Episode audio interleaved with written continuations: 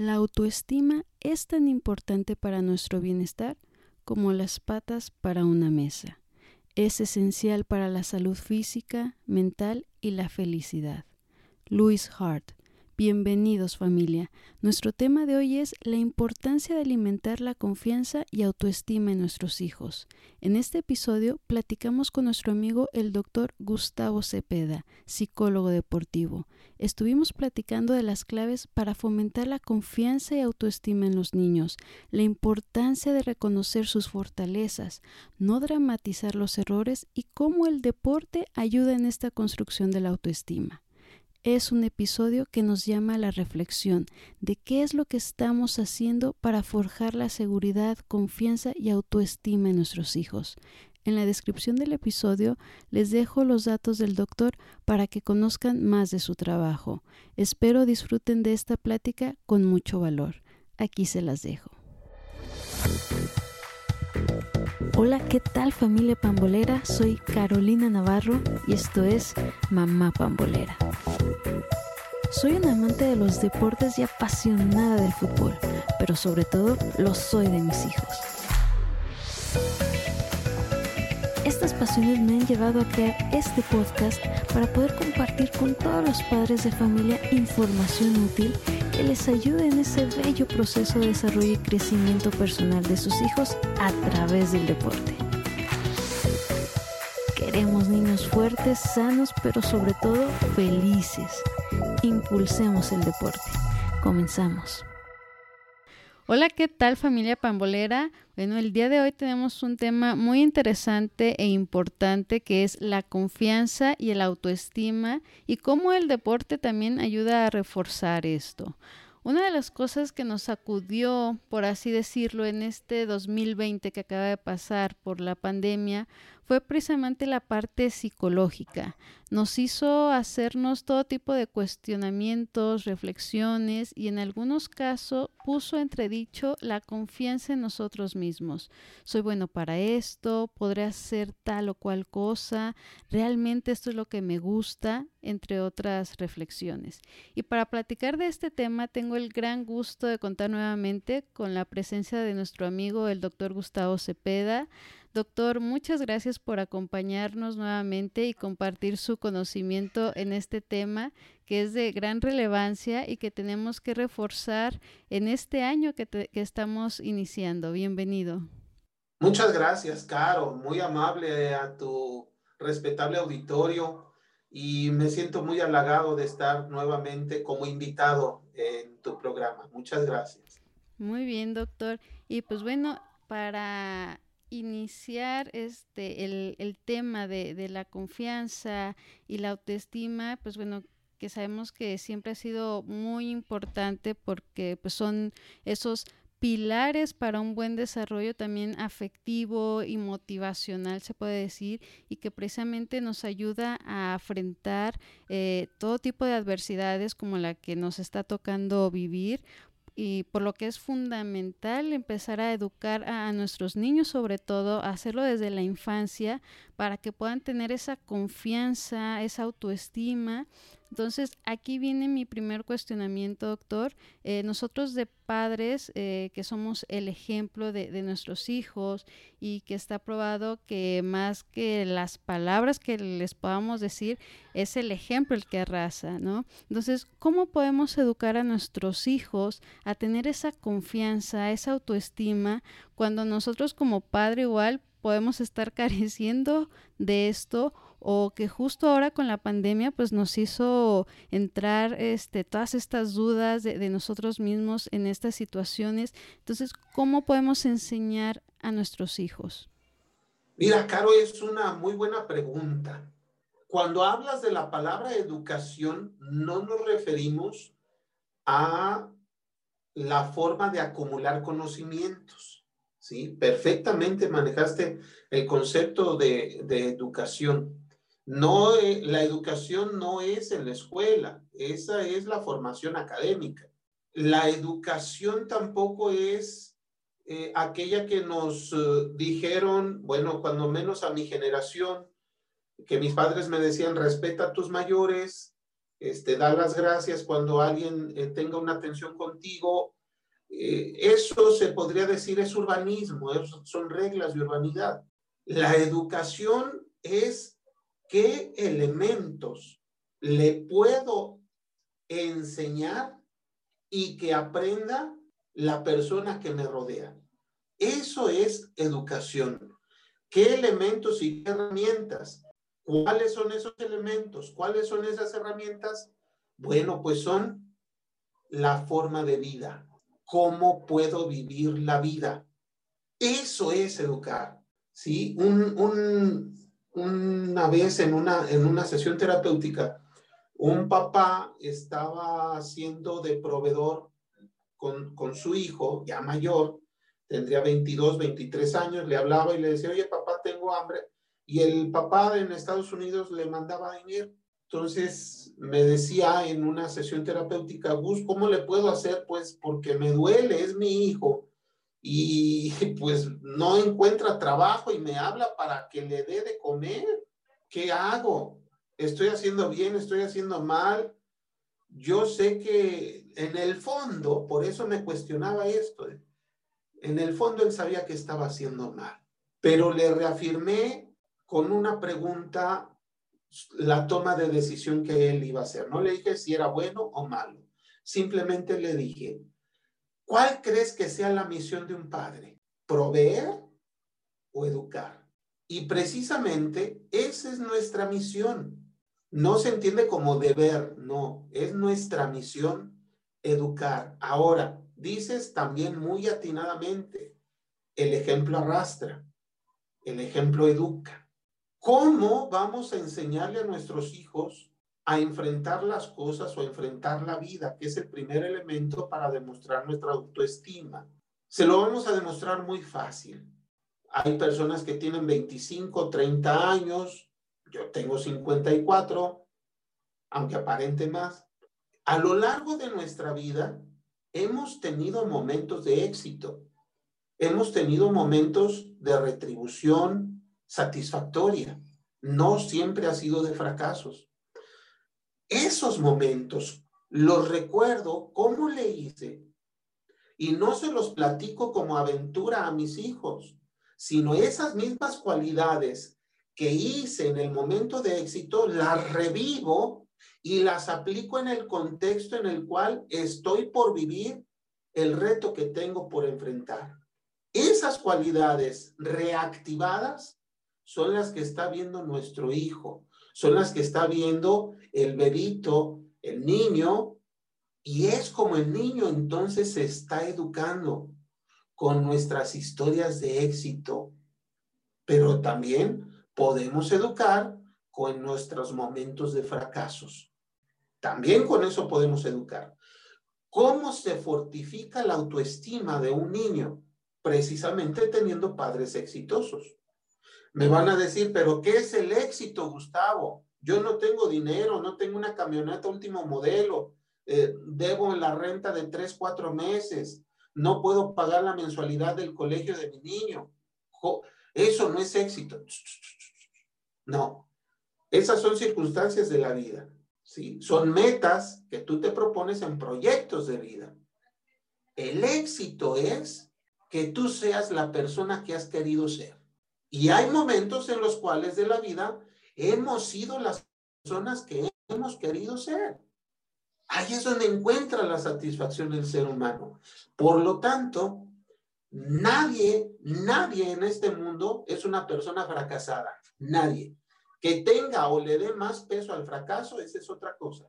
Pero tenemos momentos de éxito muy valiosos que nos han enseñado cómo hacer, no bien, sino excelentemente las cosas.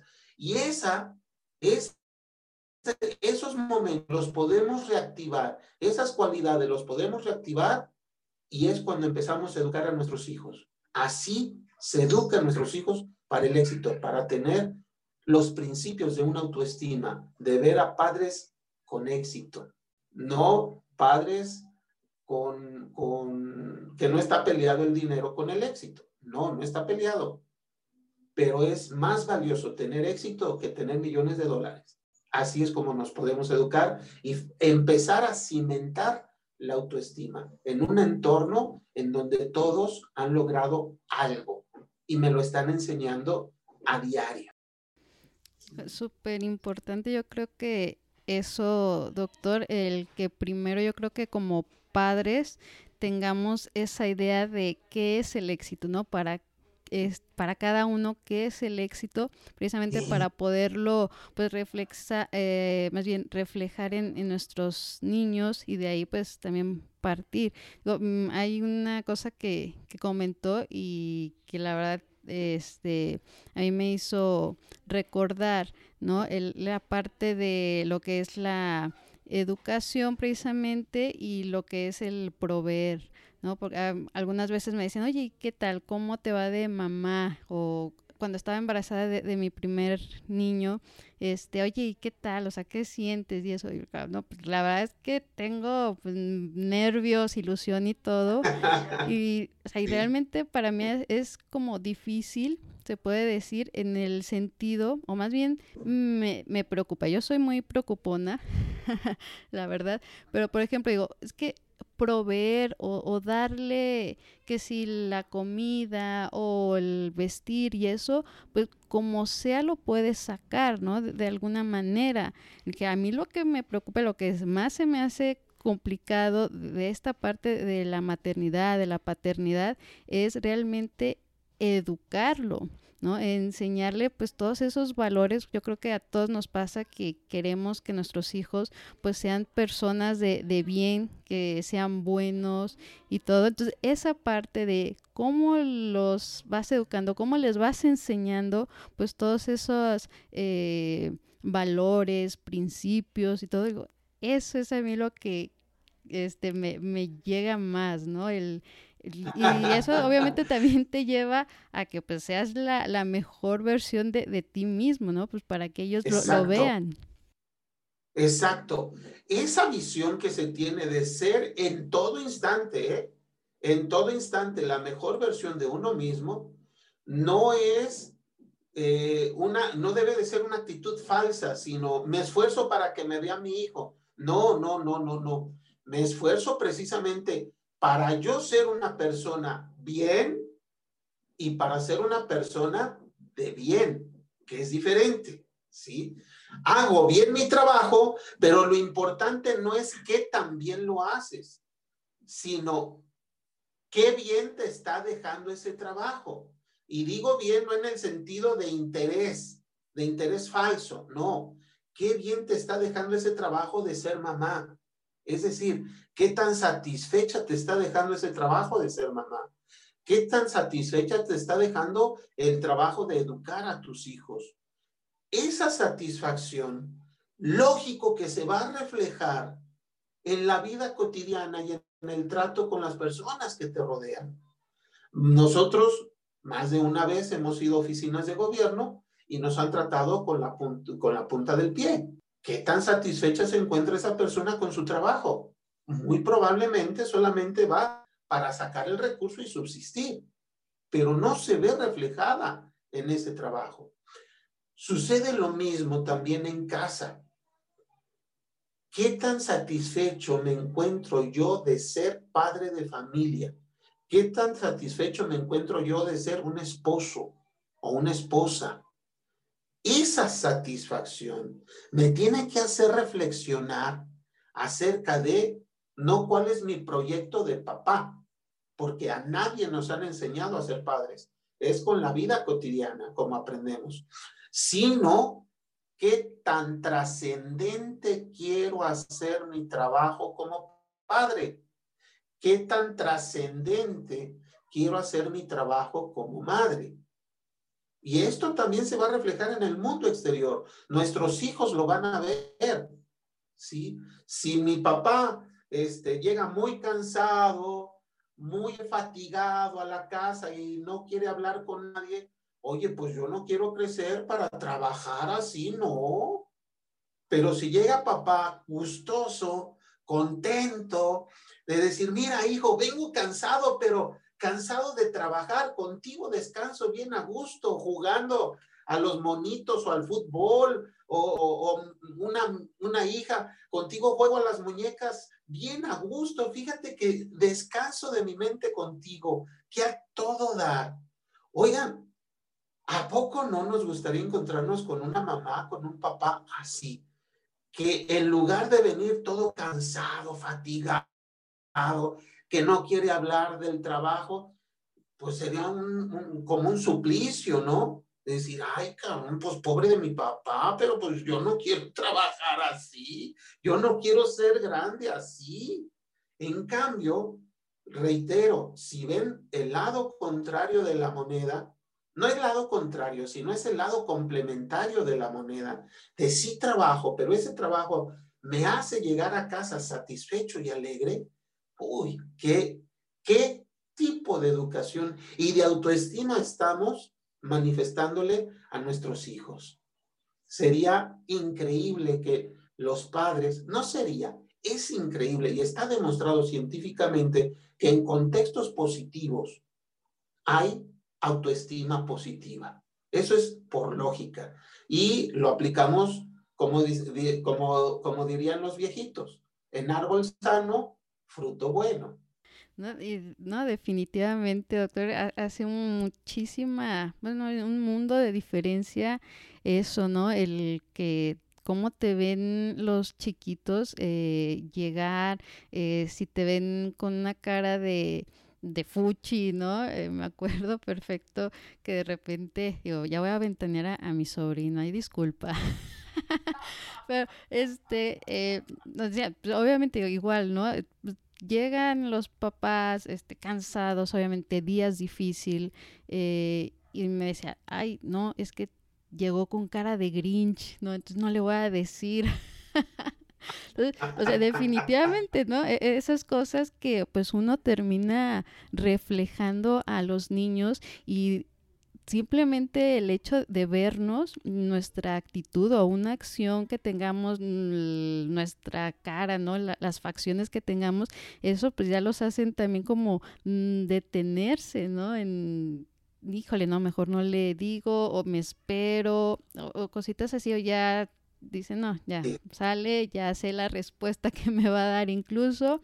Y entonces, digo, todo, todo eso cosas cuentan muchísimo y definitivamente nos deja mucha reflexión. Y ahora, Caro, imagínate, eso es, súmale un ejemplo, de este ejemplo, súmale cinco días a la semana o seis, porque en la mayoría de los trabajos son seis días. Seis días, multiplícalo por 42 semanas. ¿Cuántos días son? Casi todo el año. Y dicen que di una mentira y repítela tantas veces que se va a convertir en una verdad. Y precisamente este mensaje que estoy dando de un entorno difícil, de un entorno este, conflictivo, ahorita con lo de la pandemia, uy, ya, este, eh, pues los hospitales están saturados, ya, este, el oxígeno lo están revendiendo, qué bárbaros, qué, qué gente sin piedad, eh, ese ambiente sumado, digamos, 300 días constantemente, imagínate qué tipo de autoestima le estamos forjando a nuestros hijos de un mundo, de, de que se dude del mundo que les va a tocar. Y por eso mejor prefieren aislarse, vámonos al, al mundo que yo sí quiero, al mundo que me da lo que yo quiero, y al mundo en el cual no hay conflicto. Y si, se me, si hay conflicto, pues lo apago y ya, no hay problema. Por eso hay muchos niños que en este momento prefieren este aparatito a convivir con el mundo real. Esa es la situación en que están encontrando en esto lo que en casa no lo encuentran, que es atención, formación, que es cuidado que es un mensaje de ternura, pero que esa ternura me haga crecer.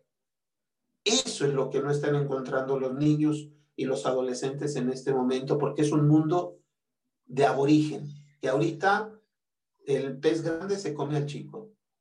Y si nosotros reafirmamos eso en casa, imagínate, Por lo tanto, el valor importantísimo que tienen los padres de mostrarle a sus hijos, no que el mundo es una maravilla, sino que tenemos las habilidades, los conocimientos, las estrategias, las experiencias de éxito para poder enfrentar a ese enorme reto que es la vida.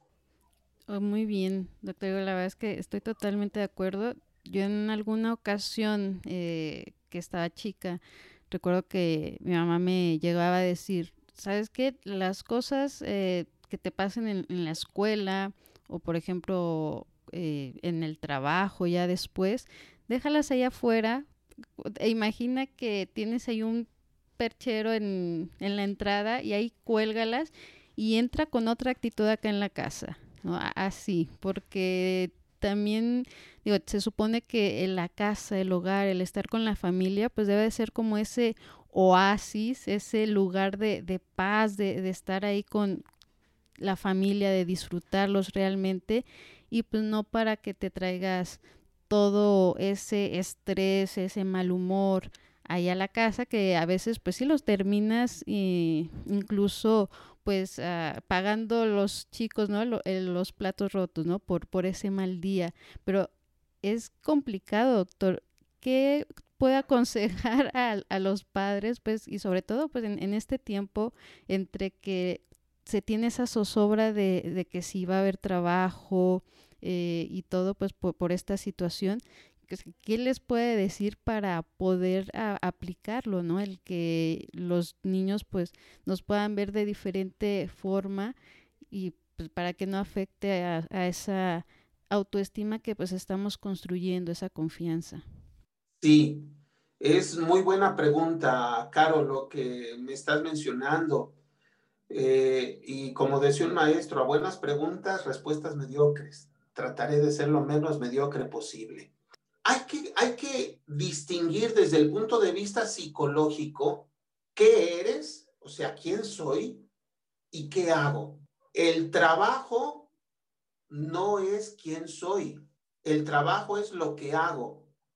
¿Sí? Y lógico, el trabajo remunerado me permite salir adelante en ciertas circunstancias que en este mundo la, economía es lo principal y la salud. ¿Sí? Teniendo dinero puedo sustentar algo de ello. Perfecto. Pero hay que distinguir muy bien quién soy. ¿Quién soy? ¿Quién es Gustavo Cepeda en este momento? Gustavo Cepeda no va a dejar de ser Gustavo Cepeda si trabaja y gana 10 millones de dólares. Este, Gustavo Cepeda no va a ser más o menos si deja de trabajar. Gustavo Cepeda no va a ser más o menos si trabaja con, con Biden o con Trump y luego queda fuera. Sí, no, Gustavo Cepeda sigue siendo la persona. Los recursos, la economía, lo que me exige la sociedad es otra cosa. Aquí lo interesante es reafirmar mi concepto de persona quién soy, quién soy. Y no porque deje o tenga cosas, deje o tenga un trabajo, soy más que otras personas. No. Eso es muy importante dilucidarlo, dejarlo en un lado. Ahora, ¿qué quieres conseguir con tu trabajo? Yo recuerdo cuando, cuando trabajaba en, en el Club Atlas, que este, llegó la nueva directiva, me entrevistó y me dijo que yo no entraba en planes para, para el nuevo proyecto que se venía. Perfecto, no hay ningún problema. Yo mis mayores recursos los sacaba, fíjate, de un equipo de segunda división, del Cihuatlán. En Cihuatlán me pagaban más que en Atlas. Yo seguía trabajando en, en. Y un día caminando, en perdón, este, manejando mi carrito, yendo a Cihuatlán por la carretera, me pregunté, ¿y qué voy a hacer si me corren de Cihuatlán? Que me pase lo mismo en Atlas, que se acabe mi contrato y listo. Pues quiero decirte que al año sucedió eso. Entró un nuevo, nuevo entrenador, no era del equipo de ese entrenador, y me quedé sin trabajo, ni en Atlas ni en Cihuatlán. A lo que más le temía era quedarme sin empleo. Me quedé sin empleo. Duré como que serían seis meses sin empleo. Afortunadamente tenía un dinerito, pero sí no podía dormir durante esos seis meses. ¿Qué voy a hacer si se me acaba el dinero? No podía dormir. Cuando abro la Biblia y me dice un mensajito, ¿de qué te preocupas si no puedes aumentar un centímetro de tu cabello? ¿De qué te preocupas? Y entonces me dediqué a hacer lo mío. ¿Quién soy yo? Gustavo Cepeda, pues me, me empecé a vivir yo. ¿Qué quiere decir vivirme yo? ¿Qué me gusta hacer? Pues me gusta escribir, me gusta leer. No lo había hecho en esos seis meses, nada más dándole vuelta y vuelta. Y fíjate qué interesante, en ese momento se me ocurrió, bueno, ¿y por qué no hago círculos de estudio? Si me gusta leer, me gusta escribir, este, me habían buscado para terapias individuales, pues empiezo a dar terapias individuales. Es decir, mis cualidades las empecé a trabajar después de esos seis, de seis meses. Y pues, fíjate, no es bendito sea Dios, sino que gracias a esa experiencia que tuve es, el reto es qué habilidades tengo. La experiencia es qué habilidades tengo. Me recuerdo en ese momento, un maestro también en paz descanse, Miguel Ángel Cornejo, me dijo, es que tú te casaste con la psicología, pero no siempre vas a vivir de la psicología. Yo no entendí el mensaje. Hasta cuando dije, ah, pues voy a hacer círculos de estudio y empecé a cobrar por los círculos de estudio, pues eso qué tiene que ver con la psicología.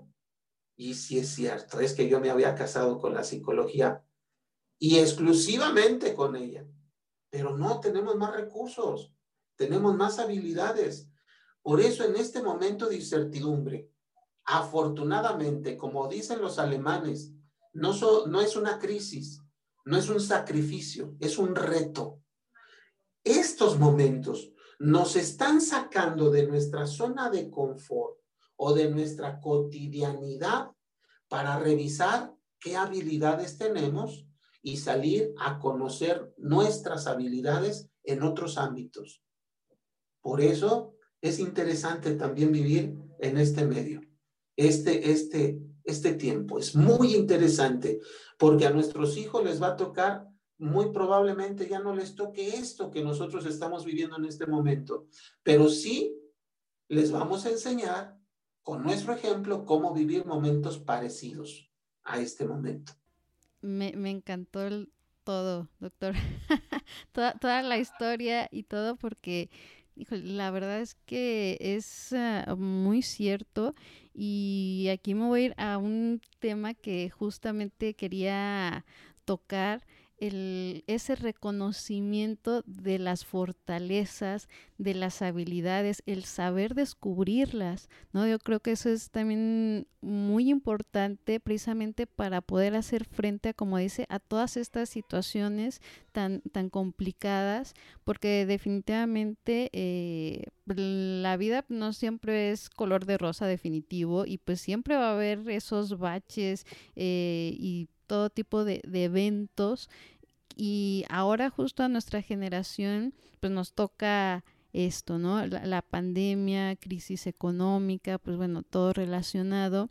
Y digo, yo he visto también ya en, en algunos meses, como a, mitad de la pandemia, justo, ¿no? Lo que decían, oye, si a personas, no sé, a nuestros abuelos, bisabuelos, les tocó una guerra mundial, una pandemia como la gripe española que fue terrible y, salieron adelante, o sea, ¿por qué nosotros no? ¿No? Entonces tomar precisamente volvemos al ejemplo, o sea, veamos cómo ellos lograron este, salir adelante eh, y definitivamente es como otra vez eh, volver a, a confirmar que toda crisis, pues al final de cuentas son oportunidades y esas las van a tomar quienes realmente tengan e-, ese valor, esas ganas de, ¿sabes qué? Yo voy adelante, o sea, no me voy a dejar arrastrar, ni mucho menos. Y como dice, las oportunidades también de que ahorita todo este tipo de cosas, pues se las vayamos también enseñando y reflejando a nuestros chiquitines, ¿no? También así como ahorita podemos nosotros eh, reconocer, a ver, pues bueno, en qué soy bueno, eh, qué puedo hacer, eh, ver, ser creativos en, en todo esto también a nuestros chiquitos, oye, hiciste muy bien esto, ¿no? O sea, bien, o irles enseñando a que ellos también puedan este, reconocer y descubrir más bien esos talentos, esas fortalezas y que le puedan sacar provecho. Ahora, Caro, déjame comentarte algo. Trabajo yo en una universidad, coordino las licenciaturas de psicología, pedagogía e innovación educativa.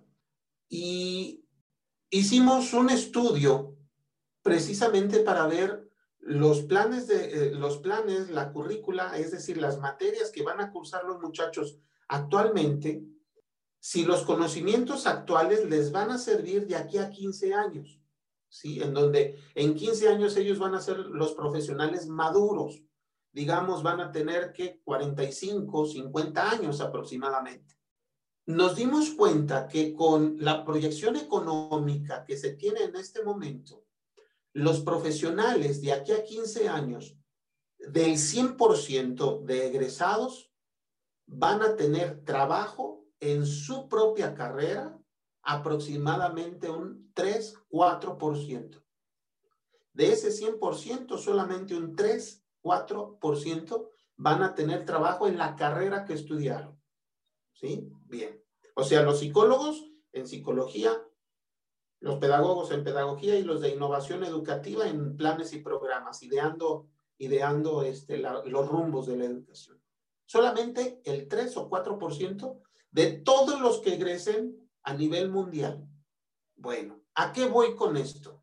En la universidad los estamos preparando para que sean de ese 3 o 4%. A ese nivel los queremos preparar a esas cualidades y a esas habilidades. ¿Te estás dando cuenta qué hermoso momento estamos viviendo? Porque no, ya nos están haciendo pensar de aquí a 15, 20 años. Antes pensábamos a 2, 3 años. Hoy estamos pensando a 15 años. Qué hermoso momento. Qué tiempos estamos viviendo en donde nos dicen, a ver, cómo va a estar el mundo de aquí a 15 años.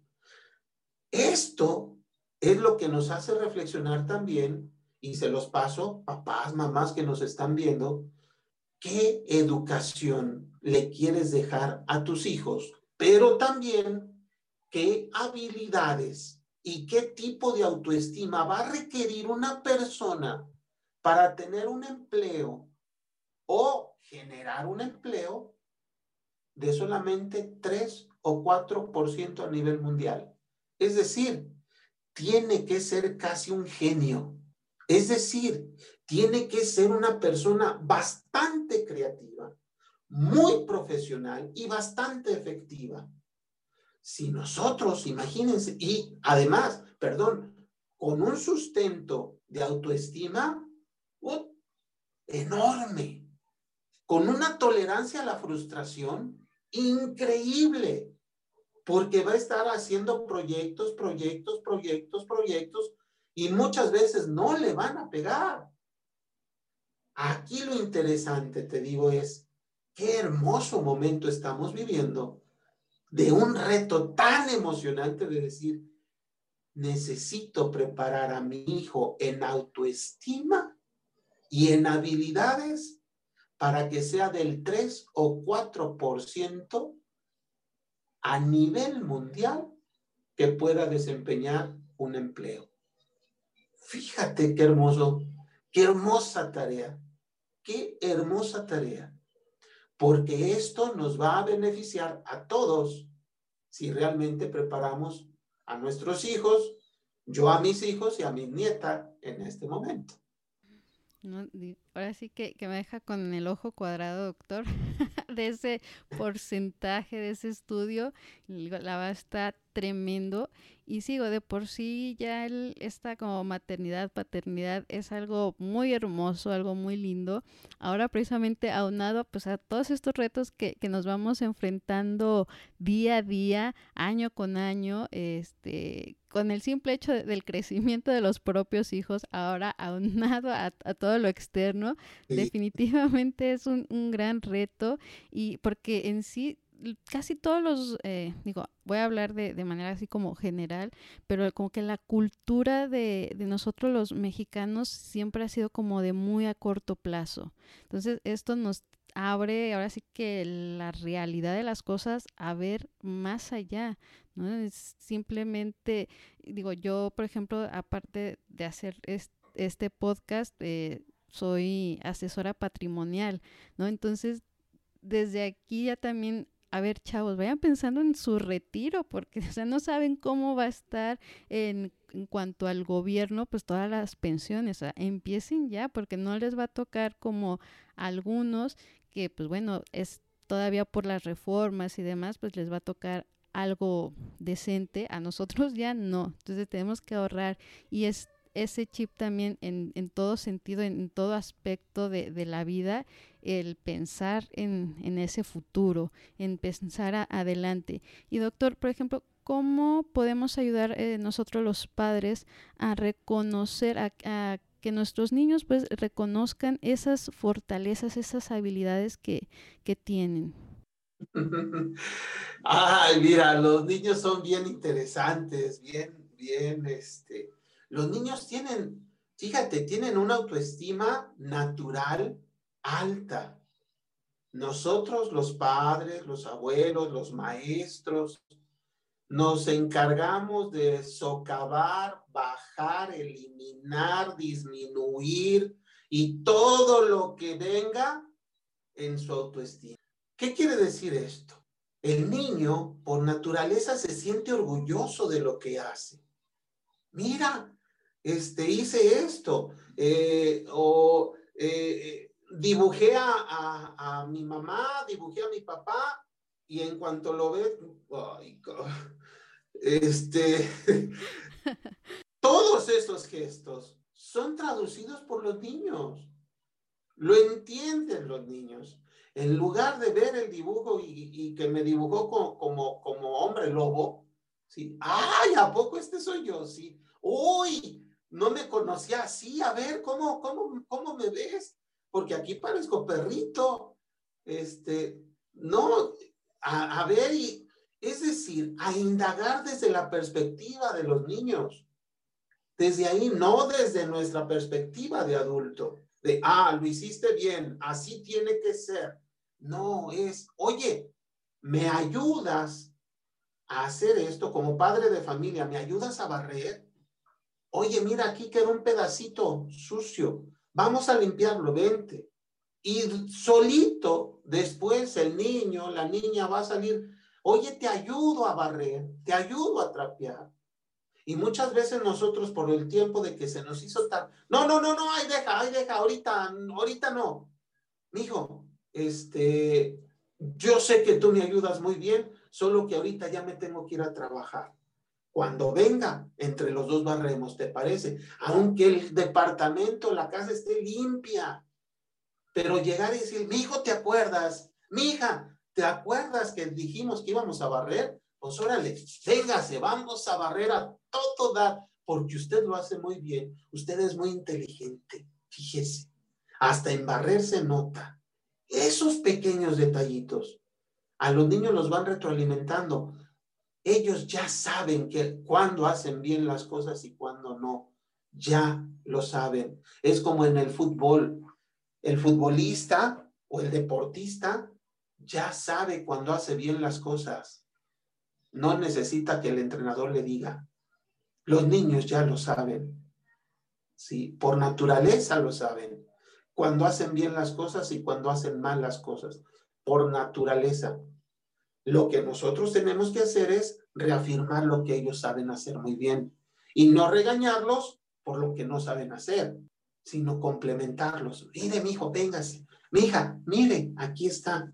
Oiga, este me dibujó como un perrito, como un hombre lobo. Fíjese, yo voy a hacer un dibujito también. A ver, yo te voy a dibujar a ti y dibújelo no con cosas hermosas, sino dibújelo este sonriente, alegre, que, que el niño vea que usted lo percibe de manera alegre, contento. Eso, eso es lo que hace falta para reafirmar la autoestima de nuestros niños, que los niños se den cuenta de su nivel de autoestima, porque nosotros los padres, los maestros, inclusive los curas, nos encargamos muy bien de socavar la autoestima, porque empezamos a llegar con Dios que es amor y el cura nos dice, que somos pecadores. Imagínate. Totalmente, así que súper cierto eso y, cómo tienen que ver esas maneras, ¿no? En que nosotros nos comunicamos con, con los niños, definitivamente, el que tenemos que también nosotros empezar a cambiar pues ese chip eh, sobre todo pues para ayudarlos, porque al final de cuentas eh, esa es nuestra tarea, ¿no? Eh, ver por el bienestar, el hacer los niños fuertes y todo, y darles esos pues, reforzamientos positivos que definitivamente son los que tienen un mucho mayor impacto en, en los niños que siempre andar eh, con las amenazas, con el castigo, con las cosas pues negativas y todo, pues definitivamente ir cambiando eso porque pues, aquí realmente somos como de esa costumbre, ¿no? A la primera ya el castigo, la chancla voladora, todo eso, irlo pues ahora sí que cambiando eh, por, por su bienestar de, de, ellos definitivamente, doctor. La verdad es que muchas cosas ciertas que, que mencionó y que debemos de irlo practicando definitivamente. Así es, así es. No cabe duda que la tarea de padres es una tarea muy difícil, es un reto muy, muy este, eh, exigente, pero también muy bonito. Sí. Muy hermoso. Sí, la verdad. y más en este momento de mayor exigencia, créemelo que no, nos está invitando a ser mejores cada día es, estos momentos. Sí, no, y hay que aprovecharlo. Yo creo que digo, cosas positivas que, que ha traído la, la pandemia es precisamente que, por ejemplo, a los padres de, de, familia, mamás, papás, que por el trabajo igual les han hecho hacer el, el, home office, que pues bueno, obviamente ha sido complicado pues toda esta organización, ¿no? En casa, que si el homeschooling y todo, pero algo muy positivo que veo es el tiempo que se nos está dando con nuestros niños, ¿no? Porque si, por ejemplo, los dos trabajaban, que salían,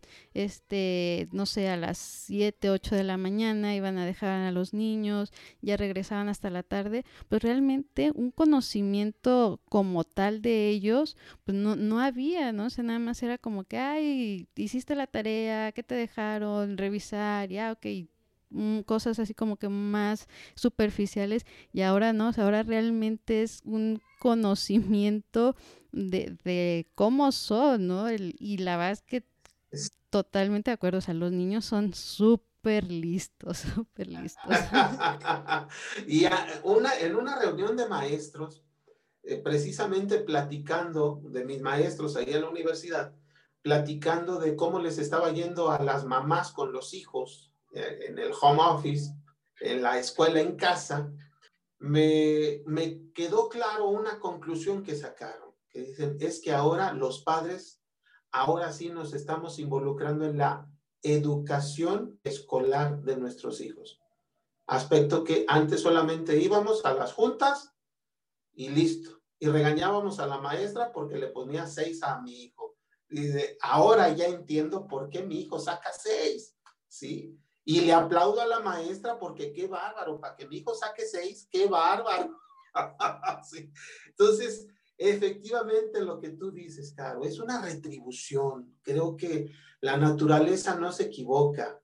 La humanidad se estaba perdiendo en esos lazos personales, íntimos, se estaba perdiendo en esto, en los lazos a distancia, ¿sí? cibernéticos Pero ahora sí hay una cibernética, pero si, si te das cuenta, convivimos con, nuestro, con nuestra familia nuclear, más que con nuestra familia política.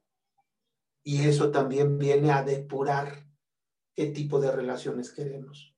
Sí, definitivamente. La verdad es que yo creo que una prima me decía precisamente que ella eh, literal le daba gracias a Dios por, por este tiempo que le ha permitido estar con su hija, poder disfrutarla realmente, eh, conocerla más, el jugar con ella y todo. Incluso también eh, esa parte psicológica también de la niña, uno la ve pues en esa videollamada y se le ve pues más despierta, más animada, más desenvuelta, o sea, realmente es algo increíble, ¿no? Porque pues ya no sienten realmente ahí, ahora sí la atención la, la tienen y como, como ellos la, la piden, ¿no? Entonces eh, ha sido algo totalmente, digo, todo un reto, pero en esa parte yo creo que sí ha sido algo muy bueno.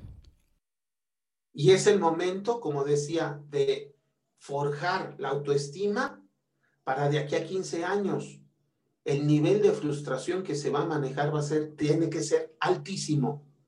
Es el momento ahorita de forjarla.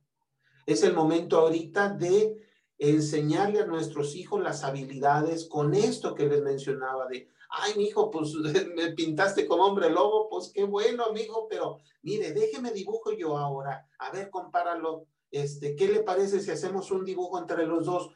Esto es enseñarle que lo que hizo está bien, pero puede hacerlo mejor, ¿sí? Sin decírselo. Es decir, con el involucramiento, con, decir, con, con manifestar nuestras propias cualidades a favor de, este, de eso que se llama autoestima, para que esté en un nivel de exigencia altísimo y que se acostumbre a ese nivel de exigencia, altísimo nivel de exigencia que vamos a tener en unos 15 años. Sí, doctor. Y yo, yo creo que también un parte la otra cara, digamos, que me parece, a usted ya también me dirá, el que, bueno, decirles, ok, se vale equivocarse, pero puedes hacerlo, o sea, esa parte de que obviamente pues vas a cometer errores, pero que te tienen que ayudar a que busques una solución, ¿no? Y eso me parece que también les puede ayudar como a esa fortalecer eh, no sé, sus eh, cualidades para también de igual forma ir construyendo esa confianza, pero usted dígame. Mira, Caro, hay un elemento cultural que es eh, darle mucho peso al error y olvidarnos de los aciertos. Te lo voy a comentar ahorita.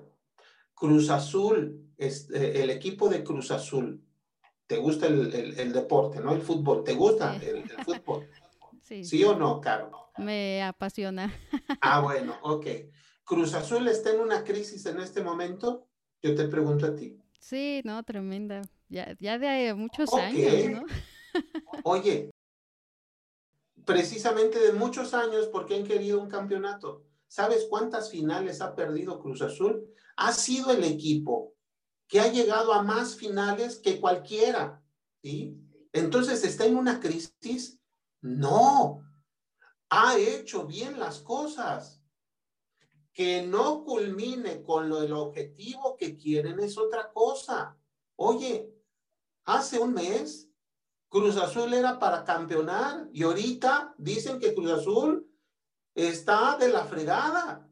No, hace un mes Cruz Azul era el cuarto, el cuarto equipo, y no, y no fue, no fue el primero porque perdió dos partidos en el torneo, dos partidos importantes, los perdió, pero todo el torneo lo jugó muy bien. Solo el último partido que le fue de malísimo. Pero por un partido se pierde todo un año de trabajo, pues así lo están haciendo ver. No, ¿a qué voy, Caro?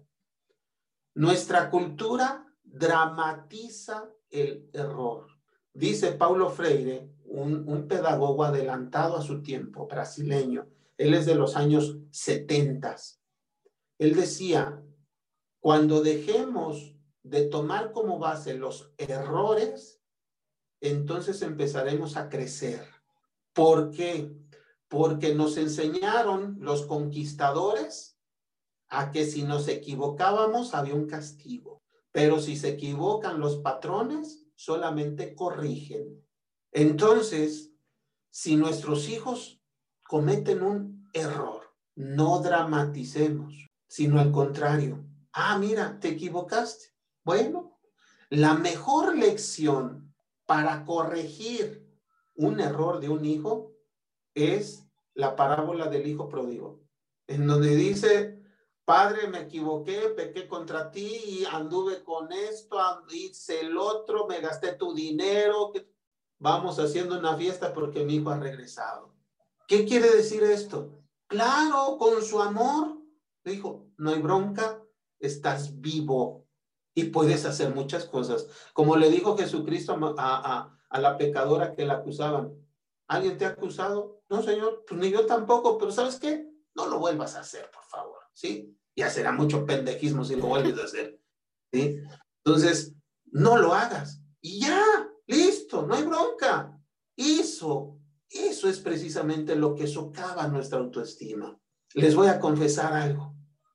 Yo cuando estaba en la facultad, me, me puse una guarapeta, es la única en mi vida que me he puesto, ¿sí? que no podía ni agarrar las botellas. Cuando llegué a mi casa, era, no era noche, era, yo iba a clases en la mañana, entonces llegué a las 3 de la tarde a la casa.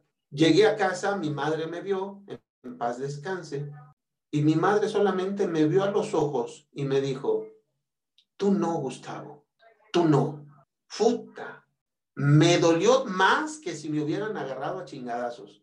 Me dolió en el alma, me dolió en el alma. Créeme que yo creo se me quitó la borrachera y le dije, madre, te prometo que yo no.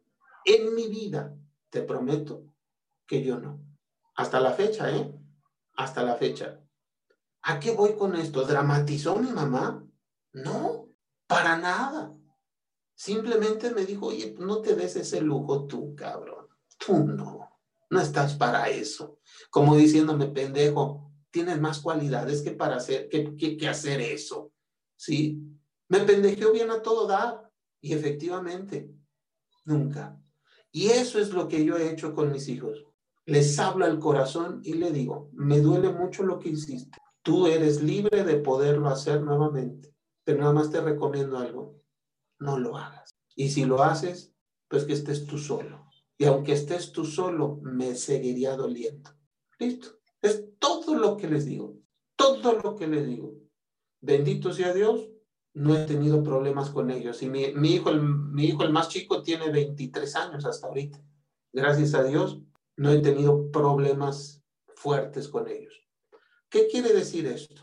Desdramaticemos el error, como decía Pablo Freire un entrenador en el ámbito deportivo que se fija más en los errores de su equipo que en sus virtudes está más próximo a ser como Atlas, que siempre pierde.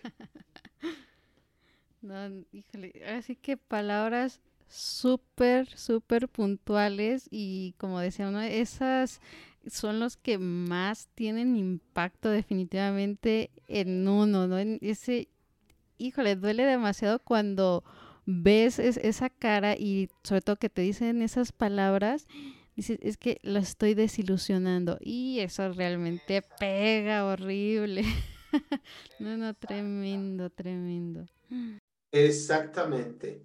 Por eso comento, desdramaticemos el error, desdramaticémoslo, tanto en la escuela, en el trabajo, desdramaticémoslo. Al contrario, hizo algo porque pues o lo quiso hacer con buena intención, pero pues no se logró, no se logró. Tienes más cualidades, tienes más posibilidades y tienes vida. Adelante. Claro, sí, así que hay cosas definitivamente más importantes hacérselas saber y priorizar que eso y que obviamente cualquiera puede pasarle vamos para adelante, o sea, sigue, Y esa confianza que uno también les está dando, ¿no? Para, para seguir. Y bueno, ya que tocamos el punto de, del deporte y todo eso, doctor, aquí, eh, digo, para todos los que nos gusta el deporte o que tenemos todavía aún en esta pandemia nuestros chiquitines con, con alguna actividad deportiva, ya sea en línea, explíquenos cómo ayuda precisamente el deporte en reforzar esta confianza y autoestima. Entre, entre líneas lo mencionamos, Caro, entre líneas lo mencionamos. ¿Qué es? En este momento de pandemia, eh, que es de exigencia, es de mucha atención para los padres. Dije atención, no tensión. Atención para los padres en dónde voy a invertir, dónde voy a buscar trabajo. Es de mucha atención, ¿sí? ¿Y dónde voy a gastar mi dinero en este momento? ¿O dónde lo voy a invertir? Este modelo de atencional, precisamente hay que vivirlo o hacerlo vivir en el ámbito deportivo. La autoestima que no esté en referencia a los resultados, sino la autoestima que esté en referencia a cómo lo hice y qué es lo que estoy haciendo en el momento de practicar mi deporte.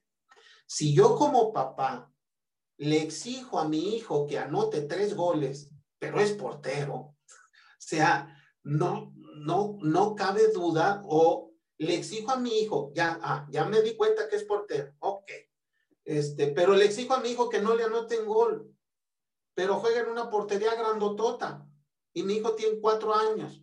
Oye, pues, este, aquí reitero, es Oye, mi hijo, ¿y jugaste con muchas ganas? Sí.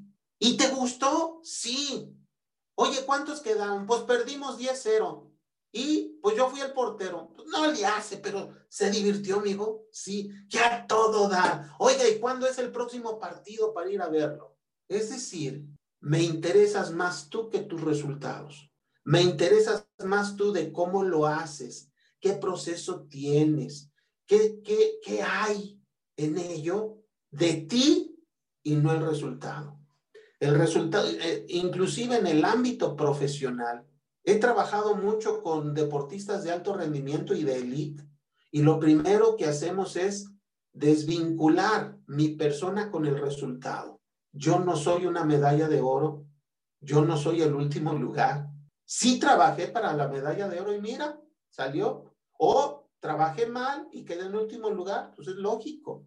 Esto, el proceso es lo que nos da el reforzamiento de nuestras habilidades. Eso, yo acompaño a mi hijo y veo que se involucra o eh, veo que, está trabajando bien, que está haciendo bien las cosas, pero eh, eh, pierde en el partido o pierde en la competencia de karate, no hay ningún problema, no hay problema. ¿sí? La primera vez les voy a platicar una experiencia. La primera vez, cuando yo egresé de psicología, iba a ser el Mundial de 1986 y fue la primera vez que la Federación Mexicana de Fútbol saca una convocatoria a los psicólogos que quisieran ser el psicólogo de la selección nacional. Bueno, pues yo, este, con, con mi ilusión de ser el psicólogo de la selección nacional recién egresado, mandé mi solicitud. Pues resulta ser que me llamaron, hice un examen, hice una demostración, me dijeron, cuando le llegue el telegrama, este, le vamos a dar la noticia. Bien, va a haber una selección para cinco oportunidades. digo, para cinco, cinco, este, de todos, cinco lugares. Y de esos cinco, uno. No, perdón, de esos cinco, dos. Y de esos dos, uno. Bien, pues me llega el telegrama y me dice que soy de los cinco. Perfecto, recién egresado y de los cinco. Bueno, Vamos otra vez a México, hacemos otro trabajo, esto, lo otro, para allá, para acá. Para no hacer el cuento largo, llegué al 2. Y el 2, eh, o sea, mi contrincante era el doctor Octavio Rivas, que tenía años de trabajar con Pumas. Y yo, pues recién egresado, yo no había trabajado con ningún equipo. Pues lógico, me llega un telegrama y me dice que, pues muchas gracias por participar.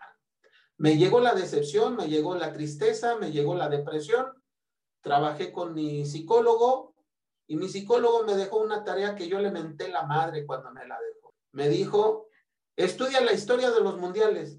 Cabrón, estás pendejo, perdón por a tu público, ¿no? Este, pero somos psicólogos. Este, eh, estás pendejo, cabrón, estás viendo que vengo contigo porque me mandaron a la chingada de un mundial y tú quieres que estudie la historia de los mundiales. Es como que si me quitan la novia y quieres que vaya a felicitarla porque se casa, cabrón. Sí, bueno, ok. Entendí el mensaje. Cuando regresé, le dije, entendí lo que me quieres decir, que cada cuatro años hay un mundial. ¿Qué me hizo falta? Experiencia. Pues voy a tener experiencia. En más, en más de un mundial tengo que asistir. Y te lo voy a confesar. En el mundial pasado asistí y fui el psicólogo de los árbitros de la final de Rusia 2018. ¿A qué voy con esto? Yo dramaticé el error. Mi terapeuta en 1986 me dijo, deja de dramatizar en pocas palabras, prepárate. Eso es el mensaje. ¿Cómo podemos hacerle nosotros los padres? Déjame contarte una historia, a ver con esta analogía. Este, inmiscuido en el deporte, porque esto se puede aplicar al deporte. Déjame decirte una historia pequeñita, rapidita. Eh, iba una persona caminando y ve una construcción muy grande ahí del barrio y nunca se había enterado de que, esa, de que estaban haciendo esa construcción. Se acerca con un albañil y le pregunta, ¿qué está haciendo? Pues que no está viendo, está tonto o qué? Estoy pegando un ladrillo con otro, con mezcla. ¿Está ciego o qué? Bueno, se retira, ve otro albañil un poco más amable en un andamio y le dice, oiga, ¿qué, qué están haciendo? Dice, yo estoy levantando un muro, fíjese, un muro del lado sur. Estoy haciendo ese muro, eso me tocó hacer y pues eso estoy haciendo. Siguió su camino el Señor y casi al final de la construcción se encuentra a un albañil cantando y, y trabajando. Y dice, oiga, ¿qué está haciendo? Ah, mire, estoy construyendo una escuela y esta escuela pues va a venir a mejorar el barrio. Imagínese cuántos maestros van a venir aquí, van a preparar su clase, le van a, a, enseñar a los niños y los niños van a tener mejores oportunidades que yo.